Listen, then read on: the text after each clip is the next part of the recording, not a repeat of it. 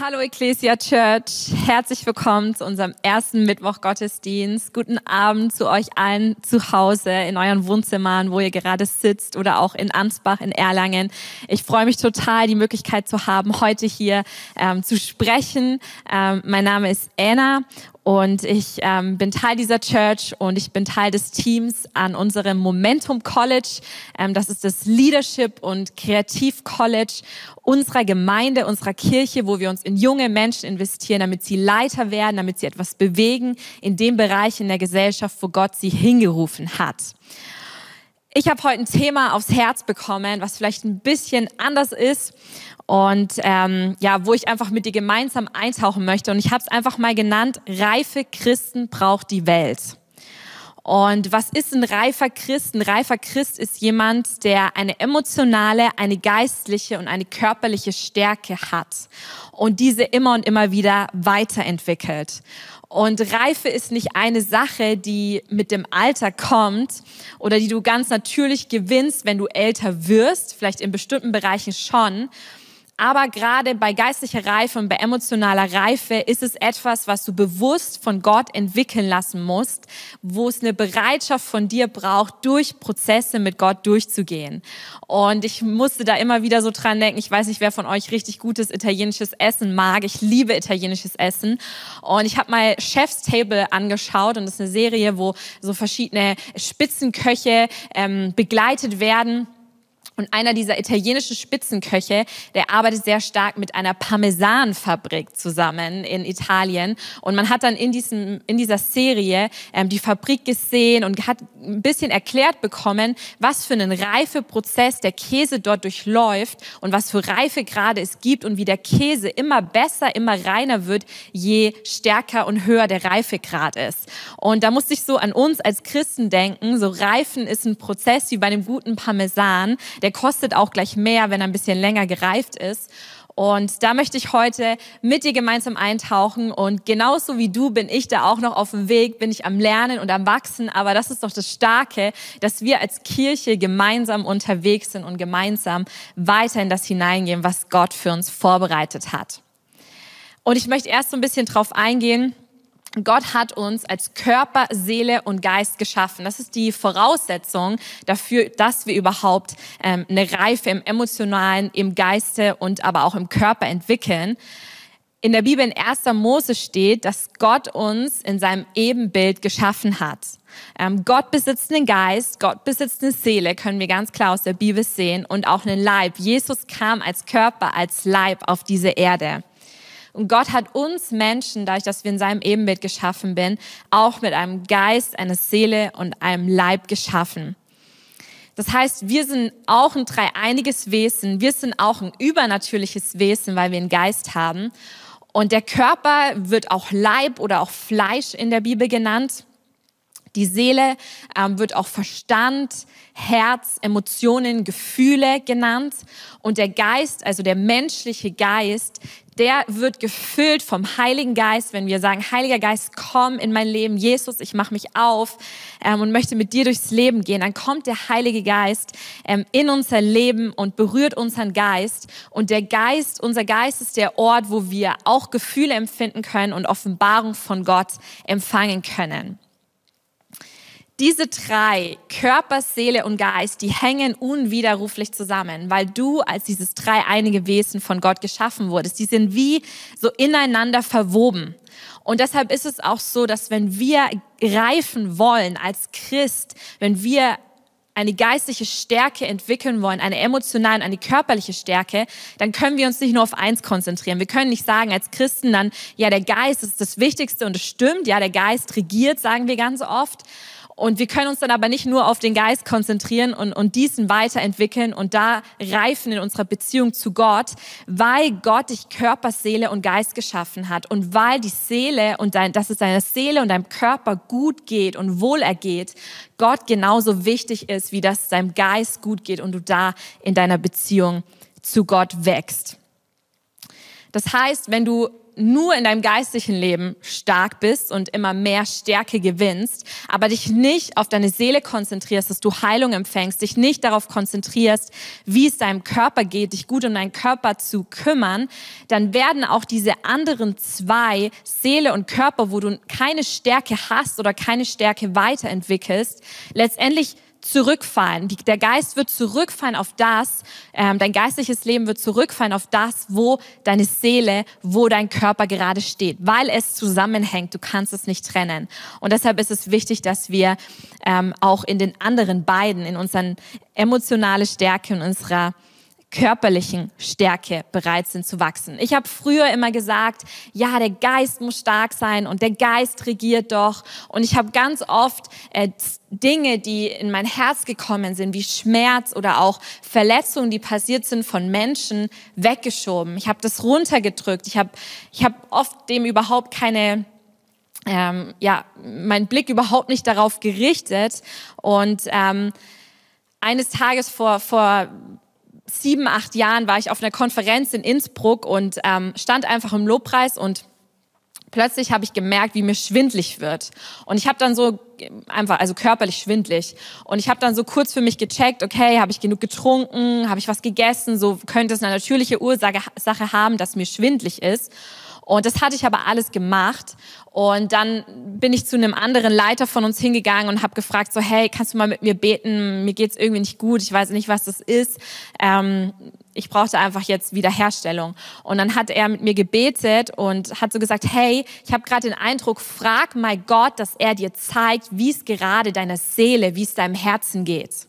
Und ich habe das dann gemacht. Ich habe gesagt, Gott, bitte zeig mir, wie, wie geht's meiner Seele, wie geht's meinem Herzen. Und ich habe dann ein Bild gesehen, wo ich mich als Person gesehen habe, aber ich wusste, es ist, bin, bin gerade ich, aber es geht um meine Seele, es ist meine Seele.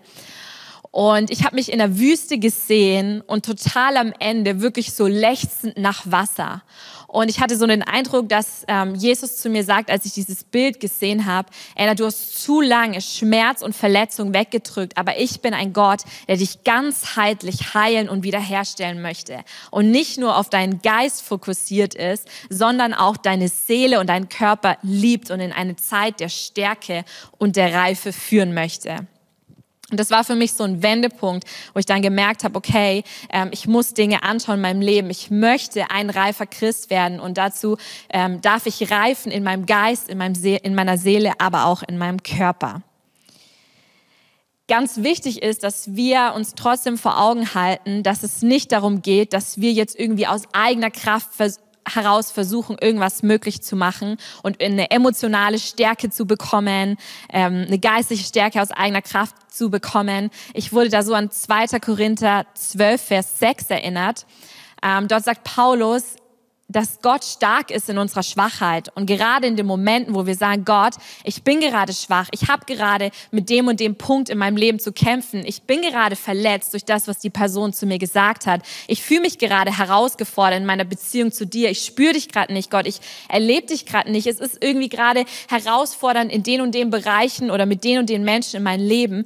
Gerade in diesen Momenten lädt Gott uns ein, dass wir mit unserer Schwäche kommen, damit er mit seiner Stärke Stärke kommen kann und uns verändern kann und unser Herz berühren und heilen und wiederherstellen kann. Also es ist die beste Lebensweise, wenn wir einfach uns ausstrecken, in voller Abhängigkeit zu Gott zu leben. Ich möchte jetzt so drauf eingehen, äh, ein bisschen auf die einzelnen Teile. Geistliche Stärke, körperliche Stärke und emotionale Stärke. Und dann werde ich so den Kreis schließen, indem ich dir sage, warum ähm, braucht die Welt meiner Meinung nach reife Christen und ja, was passiert, wenn wir reife Christen sind. Geistliche Stärke, wie wachsen wir in geistlicher Stärke? Wie können wir reif werden in unserem Geist? Und das fängt damit an, dass wir eine persönliche Geschichte mit Gott bauen dass wir sagen, dass wir diese persönliche Beziehung zu Gott suchen. Das kann niemand anders für dich tun, sondern Gott sehnt sich nach Beziehung mit dir. Es sehnt sich danach, dass du mit ihm Zeit verbringst, dass du in seinem Wort liest, dass du dich ausstreckst danach, seine Stimme zu hören, ihn anbetest, zu, mit ihm sprichst, eine Beziehung, eine Freundschaft zu bauen. Ich möchte einfach so ein paar Punkte bringen. Das ist in keinster Weise vollständig, was ich hier sage, sondern einfach ein paar Dinge, die Gott mir aufs Herz gelegt hat. Eine andere Weise, wie wir geistliche Stärke entwickeln, ähm, steht in Römer 12, Vers 2. Und dort steht, richtet euch nicht länger nach den Maßstäben dieser Welt, sondern lernt in einer neuen Weise zu denken, damit ihr verändert werdet und beurteilen könnt, ob etwas Gottes Wille ist, ob es gut ist, ob Gott Freude daran hat und ob es vollkommen ist. Also es geht darum, dass wenn wir reife Christen werden wollen, dass Gott uns einlädt, dass er unser Denken verändern möchte, dass der Heilige Geist unseren Geist berühren möchte und unser Denken in Übereinklang mehr und mehr kommt mit der Art und Weise, wie Gott denkt, mit dieser Perspektive Gottes auf uns persönlich, auf unser Leben und auf die Menschen um uns herum. Der Fokus ist also Identität und Intimität, also mehr zu lernen, was es heißt, Sohn, Tochter Gottes zu sein.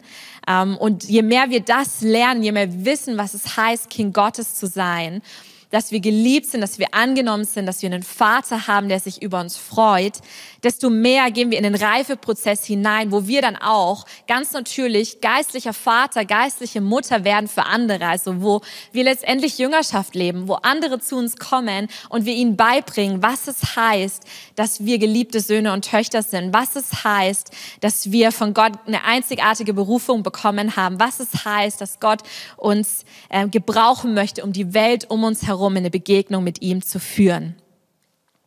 Und Intimität ist das, was ich am Anfang schon gesagt habe, so diese persönliche Geschichte mit Gott zu bauen. Das kannst du nicht einfach von irgendjemand anders durch Handauflegung empfangen, sondern das ist was, was du baust mit Gott gemeinsam. Also unser Geist ist connected mit dem Heiligen Geist. Und in der Bibel steht, dass der Heilige Geist uns näher an das Herz des Vaters zieht und uns offenbart, wer Jesus ist. Und ich möchte nochmal auf eine Predigt hinweisen, die ich Ende März gepredigt habe. Die findest du auch auf YouTube in unserem Archiv bei Ecclesia Church. Stärke dich selbst im Herrn. Und da bringe ich eigentlich sehr viele Punkte, was es heißt, wirklich geistliche Stärke zu haben. Eine andere Sache, wie wir ganz natürlich sehen, dass wir geistlich reifen und dass wir geistliche Stärke zugewinnen, ist, wenn mehr und mehr die Früchte des Geistes in unserem Leben sichtbar sind. Und die finden wir in Galater 5, Vers 22. Liebe, Freude, Friede, Langmut, Freundlichkeit, Güte, Treue, Sanftmut, Selbstbeherrschung. Das sind die Früchte, die der Heilige Geist in uns hervorbringt, wenn er mit unserem Geist connected ist, wenn wir in Beziehung zu Gott stehen und diese stärken. Das ist ein natürliches Resultat, was sich dann mehr und mehr in unserem Leben entwickelt. Und natürlich hat es auch mit geistlicher Reife zu tun, wenn wir uns ausstrecken nach den Geistesgaben. Wenn wir sagen, Gott, ich möchte das, was in einem Wort steht, was in 1. Korinther 12 steht, diese Geistesgaben, diese Charisma im Griechischen, diese Gnadengaben, die der gute Vater uns umsonst schenkt, damit wir sie einsetzen und dadurch die Welt eine Begegnung mit Gott hat. Und das ist für mich immer total wichtig ähm, zu sagen, ähm, dass nur wenn wir vielleicht Leute kennen, die stark sind in den Geistesgaben, dass es nicht unbedingt heißt, dass sie geistliche Reife haben, sondern um geistliche Reife zu entwickeln, um ein geistlich reifer Christ zu sein, ist es wichtig, dass, dass wir Menschen sind, bei denen die Früchte des Geistes und die Geistesgaben Hand in Hand gehen und gelebt werden und immer mehr in unserem Leben hervorkommen. Bei körperlicher Stärke möchte ich gar nicht viel dazu sagen. Ich habe einfach 1. Korinther 16, Vers 9 rausgesucht. Dein Körper ist ein Tempel des Heiligen Geistes, steht da. Dein Körper ist kein Unterhaltungszentrum. Ja, wenn wir die Geschichte anschauen, ähm, dann sehen wir viele Erweckungsträger, sehen wir viele mächtige Männer und Frauen Gottes, die stark waren im Geist, aber die dann oft ihren Körper so zur Seite geschoben haben und gesagt haben, ach, ich kümmere mich um mein geistliches Leben, ich kümmere mich darum, Menschen zu dienen und die sich nicht um ihren Körper gekümmert haben, die sich nicht äh, darum gekümmert haben, wie sie sich ernähren, dass sie sich bewegen, dass es ihrem Körper gut geht, dass sie Ruhezeiten haben. Und das war oft, waren oft die Gründe auch, warum Dinge aufgehört haben, warum Gottes Wirken zum Stillstand gekommen ist an Orten. Nicht, weil Gott es wollte, sondern weil Menschen zum Beispiel keine körperliche Stärke mehr hatten und zusammengebrochen sind. Und da finden wir so, so viele Beispiele. Ähm, Und ja, das ist so eine Sache, wo genauso wichtig ist und wo Gott einfach auch unseren Körper liebt und möchte, dass es deinem Körper gut geht und auch Heilung für deinen Körper hat, wenn du gerade zuschaust und krank bist, dann möchte ich dir jetzt gerade wirklich diese Heilung zusprechen, wo in Gottes Wort steht, dass wir durch seine Striemen, durch das, dass er am Kreuz gestorben ist, Heilung und Wiederherstellung haben.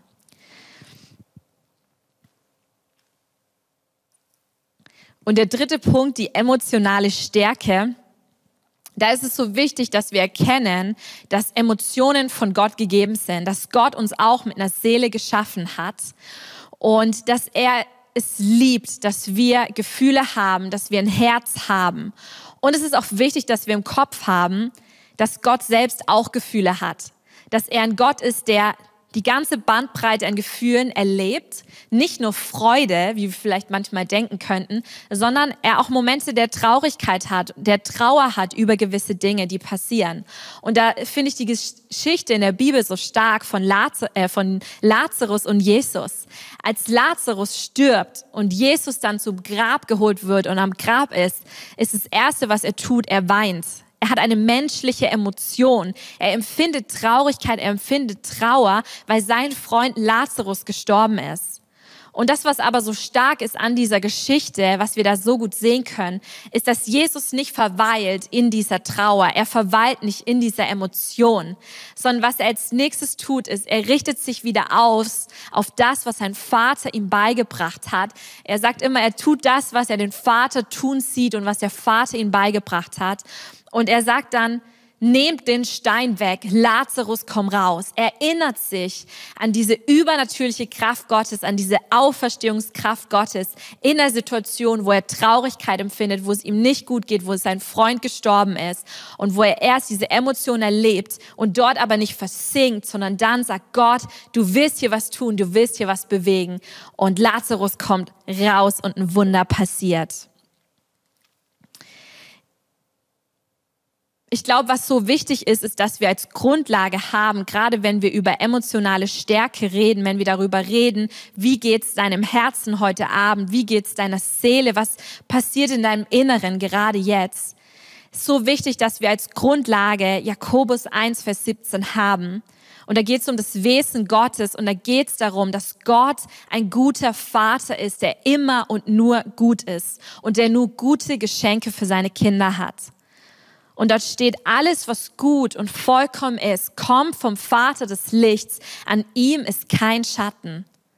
Und das bedeutet, wenn Dinge in unserem Leben passieren, ja, wenn Menschen uns verletzen, wenn, wenn enttäuschende Momente da sind, wenn Verluste da sind, das ist nie von Gott verursacht. Gott kann alles in unserem Leben gebrauchen, aber Gott verursacht keinen Schmerz in deinem Leben, wo du jemanden verlierst. Und Gott verursacht auch keine Krankheit sondern Gott ist ein durch und durch guter Gott, der Gutes für dich vorbereitet hat. Und vielleicht ist es heute schwer für dich zu glauben, dann will ich dich ermutigen, dein Herz aufzumachen und einfach zu sagen, Gott, es fällt mir schwer zu glauben, dass du gut bist, weil ich habe doch das und das erlebt und ich kann es nicht verstehen und du hättest es doch verhindern können und all die Fragen und Zweifel, die du da vielleicht hast dann leg ihm da einfach ganz ehrlich deine Gefühle hin und sag, Gott, so fühle ich mich da. Weißt du, Gott kann mit dem umgehen, wenn du verärgert auf ihn bist, wenn du enttäuscht bist, wenn du was nicht verstehst, wenn du Zweifel hast. Aber er sehnt sich danach, dass du es ihm ganz ehrlich hinhältst, damit er kommen kann und dich berühren kann in diesem Moment, wo du das und das empfindest und dich dann weiterführen kann in das, was er vorbereitet hat. In Sprüche 4, Vers 23 heißt es, mehr als alles andere bewahre dein Herz, denn aus deinem Herzen entspringt die Quelle des Lebens. In der anderen Übersetzung heißt es, mehr als alles andere behüte dein Herz, denn dein Herz beeinflusst dein ganzes Leben. Also das, was in deiner Seele vor sich geht, in deinem Herzen, in deinen Gefühlen, das hat Auswirkungen auf deinen Geist, das hat Auswirkungen auf deinen Körper, das wird jeden einzelnen Lebensbereich beeinflussen.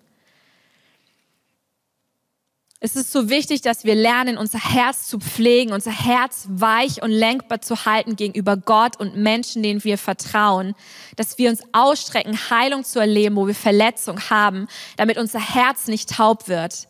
dass wir Schmerz nicht betäuben. Das war das, wo ich so gut drin war. Schmerz zu betäuben, mich abzulenken, es unter den Teppich zu kehren. Oder vielleicht neigen wir sogar manchmal dazu, Dinge zu vergeistlichen.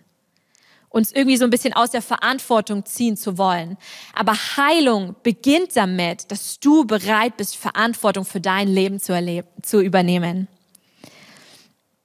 Und ich habe so ein bisschen drüber nachgedacht, okay, was gibt's da so für Situationen, die wir erleben können, wo in unser Herz oder in unsere Seele Verbitterung reinkommt, unsere Seele krank wird, unsere Seele Verletzung erlebt und dadurch sich Dinge einfach verändern und wir diese emotionale Stärke nicht weiterentwickeln. Und eine Sache, die mir sofort kam, sind Verletzungen von Menschen.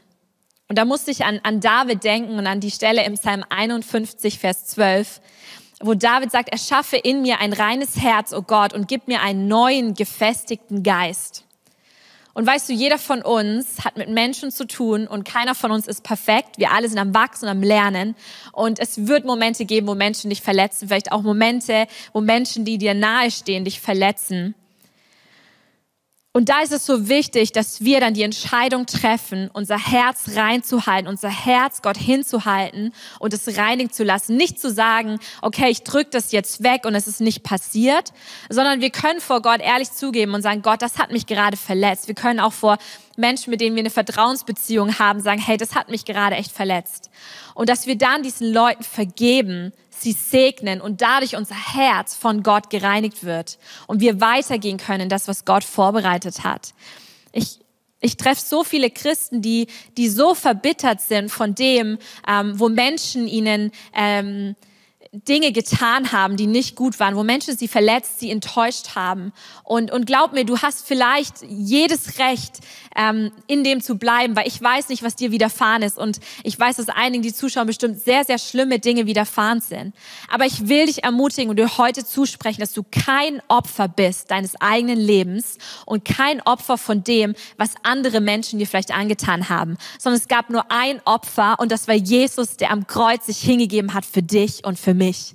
Und das bedeutet, dass er in diesem Moment, wo er am Kreuz für dich gestorben ist, Heilung und Freisetzung und Wiederherstellung für dich und mich erkauft hat.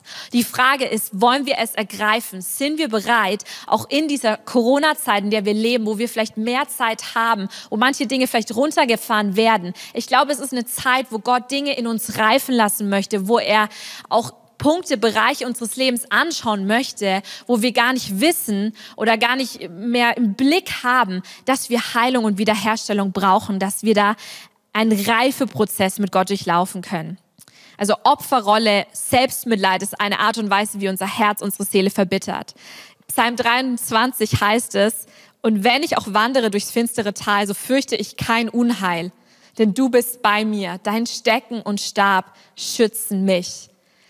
Und ich finde es so stark, dass dort steht, nicht wenn ich auch verweile im finsteren Tal, da wo ich meine Wunden lecke und mein Zelt des Selbstmitleids aufstelle. Nein, dort steht, wenn ich auch wandere. Das bedeutet, ja, es wird Momente geben, wo vielleicht Schmerzen in deinem Leben hochkommen, wo du merkst, boah, das und das, was ich erlebt habe, das muss ich aufarbeiten, das kommt wieder und wieder hoch. Da kommt Ärger hoch, da kommt Zorn hoch, da ist Bitterkeit, die sich angestaut hat, da ist Enttäuschung, Verletzung gegenüber Menschen, Menschen die da ist. Und du merkst wieder und wieder, wie es dich daran hindert, weiter in das hineinzugehen, wo du hineingehen willst, in das, was Gott für dich vorbereitet hat. Und dann ist es so wichtig, dass wir da aber sagen, hey, ich wandere mit dir dort durch Gott. Und ich möchte dir auch nochmal zusprechen, dass es gut und wichtig ist, dir Hilfe zu suchen in solchen Momenten. Dass jeder von uns Punkte hat, wo wir gar nicht selbst weiterkommen, wo wir vielleicht auch nicht hören, was Gott zu uns spricht in den Momenten, was Wahrheit ist, weil wir, weil, weil wir es gar nicht mehr sehen und hören können durch den Schmerz, durch die Verletzung, die wir da vielleicht erlebt haben. Und deshalb ist es gut, in Seelsorge zu gehen. Deshalb ist es ist gut, dass wir ein Pastoral Care Team hier in der Church haben, die man anrufen kann, mit denen man beten kann ähm, und die wirklich Erfahrung haben, wenn es um innere Heilung geht, äh, wenn es darum geht, Menschen zu begleiten, dass sie wirklich frei werden und mehr in dem wandeln, was Gott für sie vorbereitet hat. In Sprüche 13, Vers 12 steht, hingezogene Hoffnung macht das Herz krank. Ein erfüllter Wunsch aber ist ein Baum des Lebens. Das heißt, eine andere Sache, die unser Herz, unsere Seele krank machen kann und dazu führt, dass wir keine emotionale Stärke weiterentwickeln können, wenn wir das nicht angehen, ist das, wenn wir Wartezeiten in unserem Leben haben, wenn wir vielleicht eine Verheißung von Gott haben, aber es noch nicht auf die Art und Weise passiert ist. Und ich möchte dich ermutigen, wenn du das heute bist, richte deine Augen neu auf zu Jesus. Schau neu in die liebenden Augen des Vaters im Himmel. Empfang neu die Hoffnung selbst, und zwar Jesus in Person für deine Situation. Und glaub mir, ich hatte so viele Momente in meinem Leben, wo es mir genauso ging. Eine Sache zum Beispiel, eine lange Wartezeit in meinem Leben war eine Wartezeit auf den Partner, ähm, wo ich so viele Hochs und Tiefs hatte und immer wieder gemerkt habe, boah, da will Bitterkeit in meinem Herzen aufsteigen und ich glaube gar nicht mehr, äh, dass Gott jemand für mich hat und alle um mich herum werden gesegnet und Gott sieht mich nicht und all diese Gedanken und Lügen, die dann immer wieder in unseren Kopf kommen wollen. Und wieder und wieder war das eine Entscheidung und ganz oft auch ein Ausstrecken nach Menschen um mich herum, wo ich gesagt habe, hey, kannst du mir das neu zusprechen, dass Gott es für mich hat? Kannst du mich erinnern an die Verheißung, weil ich es gerade nicht glauben kann? Und äh, ja, am Freitag vor vier Wochen habe ich geheiratet. Ja, also ich habe den Durchbruch gesehen und äh, mein Mann sitzt gerade hier, während wir die Aufnahme machen im Raum. Und ähm, ich habe ich jetzt in eine Freudenzeit in meinem Leben, wo davor eine Wartezeit war. Und ich will wirklich einen Glauben neu über dir freisetzen, wenn du gerade noch und jeder von uns hat da Bereiche in der Wartezeit bist. Und ich bete wirklich in diesem Moment, dass diese Hoffnung Gottes dich füllt und ein übernatürlicher Glaube, dass alles möglich ist für Gott und dass dein Durchbruch genau genauso kommen wird, wie meiner gekommen ist.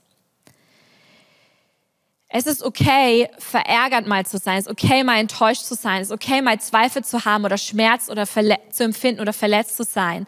Gott kann mit dem umgehen. Er sehnt sich danach, dass wir ehrlich mit ihm sind und das Lernen in seiner Gegenwart zu bewegen. Ein reifer Christ lernt und, und bewegt Schmerz in der Gegenwart Gottes. Wir brauchen es, dass Gott kommt und dass er uns seine Sichtweise auf Schmerz, auf diese Situation in unserem Leben einfach zeigt. Wie geht's deinem Herzen heute Abend? Was ist in dir passiert, als ich gerade geredet habe über Seele, über Emotionen, über Herz? Wo sind da vielleicht Punkte, wo Gott mit dir ran möchte in den nächsten Tagen und Wochen? Wieso ist es so wichtig, dass wir als Christen in diesen drei Bereichen Stärke haben? Wieso braucht die Welt reife Christen?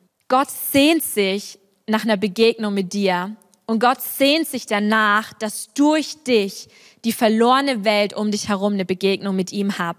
Das bedeutet, wir strecken uns aus nach Begegnung mit Gott. Dadurch wird unser Geist gestärkt und unsere Seele und unser Körper erfährt Wiederherstellung, erfährt Heilung, erfährt Freisetzung in der Gegenwart Gottes. Er wird gestärkt in dieser Begegnung mit Gott.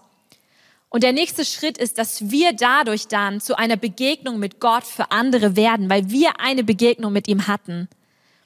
Gottes Sehnsucht erfüllt sich dadurch denn.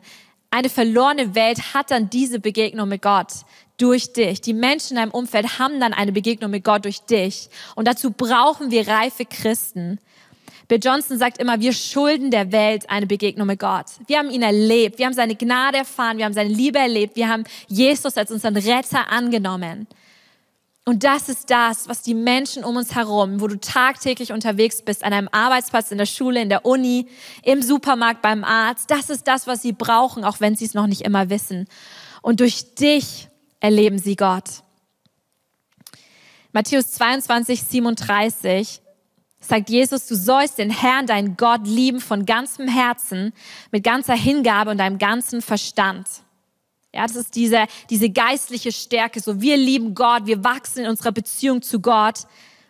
Stark, dass da auch steht, wir lieben ihn mit unserem Verstand. Ja, wir erneuern unser Denken, so dass unser Verstand immer mehr in Übereinstimmung mit seiner Art zu denken kommt. Und dann geht's weiter und es das heißt, dies ist das größte und wichtigste Gebot.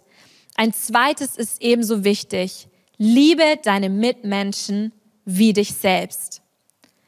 Das heißt, die Welt braucht reife Christen, damit wir Christen Menschen sind, die auch, wenn Leute uns enttäuschen, auch wenn Dinge passieren, die herausfordernd sind, auch wenn wir vielleicht gerade mal in unserer Beziehung mit Gott sagen, ich bin da gerade herausgefordert, das und das verstehe ich nicht oder ich höre gerade Gott nicht so oder ich fühle mich wie in einer Wüstenzeit, die einen Reifegrad haben und sich ausstrecken, weiter zu reifen in Gott, um Menschen lieben zu können, die verletzt sind, um Menschen lieben zu können, die Gott nicht kennen, um Menschen lieben zu können, die vielleicht in vielen Situationen nicht liebenswert sind. Und da hat jeder von uns ja auch Momente, ich zumindest, wo ich mich nicht so verhalte, ähm, als wäre es jetzt leicht, mich zu lieben. Und so wie Gott uns geliebt hat, sind wir jetzt herausgefordert, ihn zu lieben und dann aber auch mit dieser Liebe, die wir von ihm empfangen haben, unsere Menschen zu lieben. Und da steht, sie zu lieben, wie wir uns selbst lieben. Die Pharisäer haben Gott auch geliebt, aber sie haben Menschen verurteilt. Und die Bibel sagt ganz klar, liebe Gott und liebe Menschen. Und um Menschen zu lieben, müssen wir auch emotionale Stärke entwickeln und nicht nur geistliche Stärke, sondern es muss wirklich Körper, Seele und Geist. Es ist ineinander verwoben. Und ich will dich ermutigen, dir wirklich Zeit zu nehmen, vielleicht nach dieser, nach dieser Predigt, oder in den nächsten Tagen und neu zu schauen, wie geht's deinem Körper, wie geht's deiner Seele, wie geht's deinem Geist, wo möchte Gott mit dir ran, wo möchte er vielleicht in deinem Herzen, in deiner Seele Dinge heilen, Dinge verändern, wo ist es Zeit, Hilfe zu holen, wo ist es Zeit, in deiner Kleingruppe mal ehrlich zu sein, zu sagen, hey, da bin ich gerade am Kämpfen, das fällt mir schwer wo ist es Zeit, dich mal jemandem anzuvertrauen? Wo ist es Zeit, Dinge loszulassen, Menschen zu vergeben? Wo ist es Zeit, in deiner Beziehung zu Gott zu wachsen, auch wenn du gerade vielleicht nicht spürst? Trotzdem zu sagen, ich lese trotzdem Bibel, ich mache trotzdem Lobpreis. Wo ist es Zeit, in diesen Reifeprozess einen Schritt weiter zu gehen? Und ich möchte am Ende noch für dich beten. Jesus, ich danke dir für jeden Einzelnen, der jetzt diese Predigt hört. Ich danke dir, dass du uns Körper, Seele und Geist geschaffen hast, dass du uns über alles liebst. Ich danke dir, dass du auch unsere Seele liebst, unsere Emotionen liebst, dass du unseren Körper liebst. Und Gott, wir geben uns dir ganz neu hin. Und wir öffnen uns für die Prozesse, die du für uns vorbereitet hast. Wir wollen eine Kirche sein mit reifen Christen, mit Christen, die bereit sind, in Entwicklungsprozesse mit dir zu gehen, die nicht sich aus der Affäre ziehen, wenn es herausfordernd wird, die nicht anderen die Schuld geben für Dinge, die uns widerfahren, sondern die Verantwortung übernehmen um wirklich die Fülle von dem zu empfangen, wofür du am Kreuz den Preis bezahlt hast, Jesus. Wir wollen die Fülle an Freiheit, wir wollen die Fülle an Wiederherstellung, wir wollen die Fülle an Heilung erleben, für die du am Kreuz für uns bezahlt hast. Und ich segne dich, wenn du gerade zuhörst und zuschaust, ich segne dich in den Prozessen, wo du gerade bist, mit einer neuen Leichtigkeit und mit einer Freude und dem Wissen, dass Gott stark ist in deiner Schwachheit und dass alles für ihn möglich ist. Und dass die beste Lebensweise ist, komplette Abhängigkeit von einem guten, guten Vater im Himmel, der dich liebt, der dich kennt und der Gutes für dich vorbereitet hat. Amen. Sei gesegnet und hab noch einen wunderbaren Abend.